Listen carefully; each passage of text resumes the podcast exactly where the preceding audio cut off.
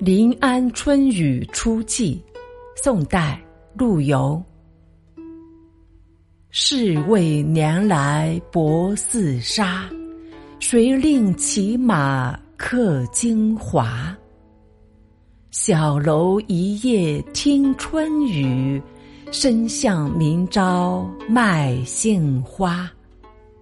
矮纸斜行闲作草。晴窗细乳细分茶，素衣莫起风尘叹，犹及清明可到家。如今的世态人情淡得像一层薄纱，谁又让我乘马来到京都做客，沾染繁华？住在小楼里，听尽了一夜的春雨淅沥滴答。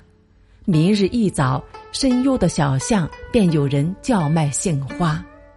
铺开小纸，从容地写写着草书，在小雨初晴的窗边，细细的煮水沏茶，批墨试品茗茶。不要叹息，那京都的尘土会弄脏洁白的衣衫。清明时节，还来得及回到镜湖边的山阴老家。公元一一八六年春天，陆游奉诏入京，接受延州知州的职务。赴任之前，先到临安（今天的杭州）去觐见皇帝，住在西湖边上的客栈里听候召见。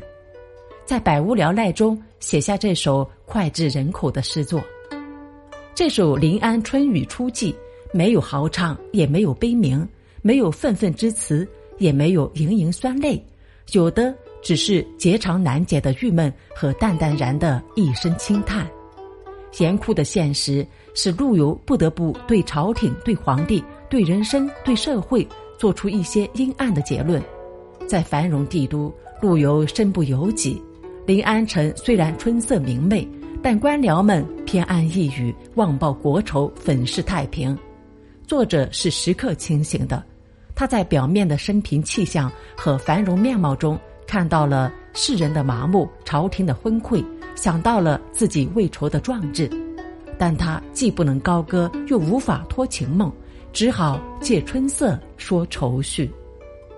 是为年来薄似纱，谁令骑马客京华？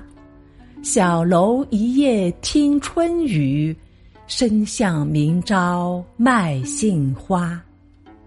矮纸斜行闲作草，晴窗细乳细分茶。